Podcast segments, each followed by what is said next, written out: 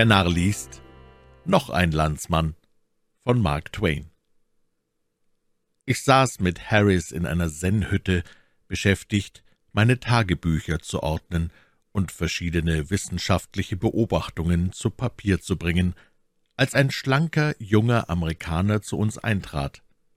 Er mochte etwa 23 Jahre alt sein und näherte sich mir mit jener ungekünstelten Selbstgefälligkeit, welche Jünglinge seines Alters für feine, weltmännische Lebensart halten. Er trug das Haar in der Mitte gescheitelt und lächelte so albern wie ein Höfling auf der Bühne, als er sich mir vorstellte. Während er mit seiner schön gepflegten Rechten meine Hand umkrallte, verbeugte er sich dreimal mit dem Oberkörper bis zu den Hüften nach Theatersitte und sagte in gnädig herablassendem Beschützerton »Freue mich, Ihre Bekanntschaft zu machen, freue mich wirklich außerordentlich, habe alle Ihre kleinen Versuche gelesen und bewundere Sie sehr, hörte, Sie seien hier und wollte...« Ich deutete auf einen Stuhl, und er nahm Platz. Dieser hohe Herr war der Enkel eines zu seiner Zeit sehr namhaften Amerikaners, der auch heutigen Tages noch nicht vergessen ist und dem nur noch so wenig fehlte, um ein großer Mann zu sein, dass er bei seinen Lebzeiten allgemein dafür gehalten wurde. Ich ging langsam in dem Zimmer auf und ab mit der Lösung wissenschaftlicher Probleme beschäftigt und hörte dabei die folgende Unterhaltung. Enkel, sind Sie zum ersten Mal in Europa? Harris. Ich? Ja. Enkel mit einem wehmütigen Seufzer zur Erinnerung an vergangene Freuden, die man in ihrer Süßigkeit nur einmal genießt. Ach, ich weiß, wie Ihnen zumute ist. Der erste Besuch ist so romantisch, ich möchte jene Gefühle wohl noch einmal durchleben. Harris. Ja, ich finde, es übertrifft alle meine Träume. Es liegt ein unbeschreiblicher Zauber darin, ich muss gestehen. Enkel mit einer gezierten Handbewegung, als wollte er sagen, »Verschonen Sie mich mit den rohen Ausbrüchen Ihrer Begeisterung, guter Freund.« »Ich weiß, ich weiß. Man besucht die Kirchen und staunt, man geht durch endlose Galerien und staunt wieder. Man steht hier und dort und überall auf historischem Boden und staunt immerfort. Man sammelt seine ersten unreifen Kunstbegriffe und fühlt sich stolz und glücklich, ja, stolz und glücklich, das ist der richtige Ausdruck. Recht so, genießen Sie es nur. Es ist ein unschuldiges Vergnügen. Harris, aber Sie, freuen Sie sich denn nicht mehr daran? Enkel, ich? Sie spaßen wohl, bester Herr. Wenn Sie erst ein so alter Reisender sind wie ich, werden Sie solche Fragen nicht mehr stellen. Ich sollte noch die vorgeschriebenen Galerien besuchen, in den vorgeschriebenen Kirchen herumstehen und alle die abgedroschenen Sehenswürdigkeiten besichtigen? Das fiele mir nicht ein. Harris. Aber was tun Sie denn sonst hier? Enkel. Was ich tue? Ich bin bald hier, bald dort, immer unterwegs, aber ich folge nicht der großen Herde. Heute bin ich in Paris, morgen in Berlin, dann wieder in Rom. Vergebens würden Sie mich aber im Louvre suchen oder an anderen Orten, die der gewöhnliche Reisende in den Hauptstädten aufsucht. Wer mich finden will, muss in verborgene Ecken und Winkel gehen, wohin sich andere Leute nie verlieren.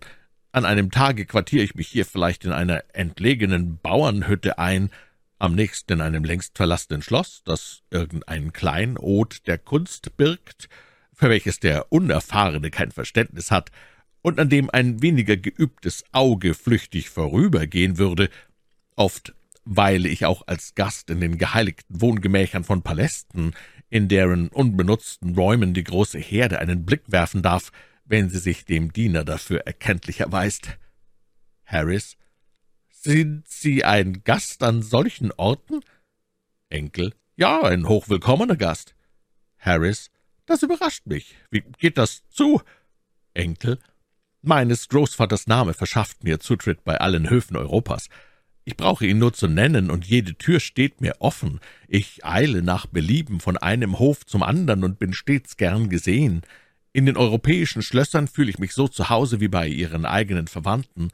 Es gibt, glaube ich, keine hochstehende Persönlichkeit, die ich nicht kenne. Ich habe fortwährend alle Taschen voll Einladungen.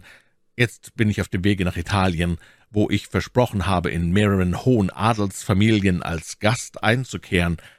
In Berlin mache ich im Kaiserpalast die glänzendsten Gesellschaften mit, und so geht es überall, wohin ich auch komme.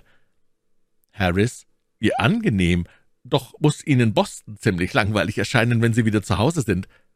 Enkel, natürlich, aber ich gehe nicht oft nach Hause. Dort ist kein Leben. Man findet da wenig, was der höheren Natur des Menschen Nahrung gibt. Der Horizont von Boston ist sehr beschränkt, wissen Sie. Die Leute selbst ahnen das nicht, man könnte sie auch nicht davon überzeugen.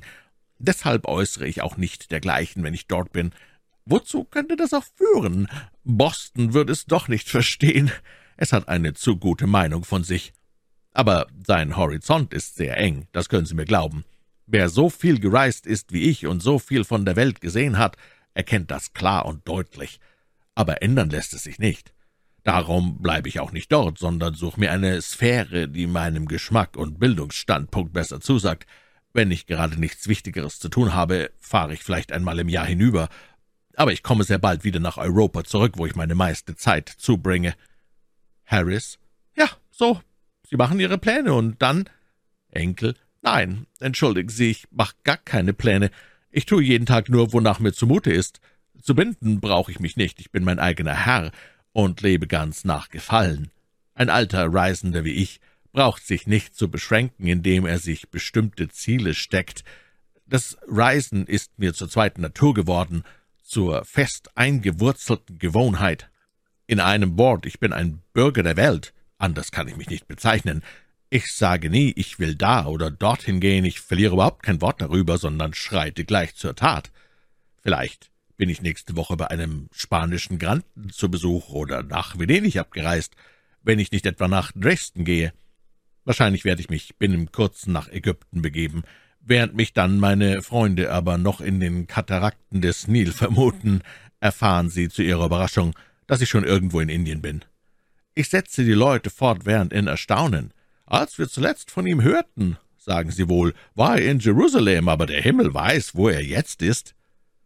Bald darauf erhob sich der Enkel, um fortzugehen. Vielleicht hatte er eine Verabredung, irgendwo mit einem Kaiser zusammenzutreffen.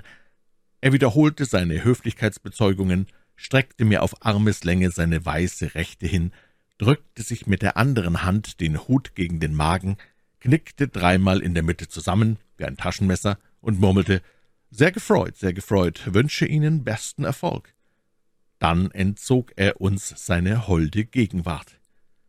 Einen Großvater zu haben, ist ein großes, ein erhabenes Glück. Da ich das Bild des jungen Menschen möglichst naturwahr zeichnen wollte, habe ich durchaus nicht zu stark aufgetragen. Meine anfängliche Entrüstung über ihn verwandelte sich bald in inniges Mitleid. Wer könnte auch Groll hegen gegen ein leeres Nichts? Ich habe das Gespräch möglichst wortgetreu wiedergegeben, den Kern und Inhalt jedenfalls ganz genau. Dieser Jüngling und der harmlose Schwätzer, den ich auf dem Schweizer See traf, sind die kostbarsten und interessantesten Vertreter des jungen Amerika, denen ich auf meinen Reisen begegnet bin. Die Art, wie sich der 23-jährige Enkel zu wiederholten Malen einen alten Reisenden und erfahrenen Weltmann nannte, schien mir unbezahlbar. Und dass er die Güte gehabt hat, seine Vaterstadt Boston nicht über ihren engen Horizont aufzuklären, war äußerst dankenswert.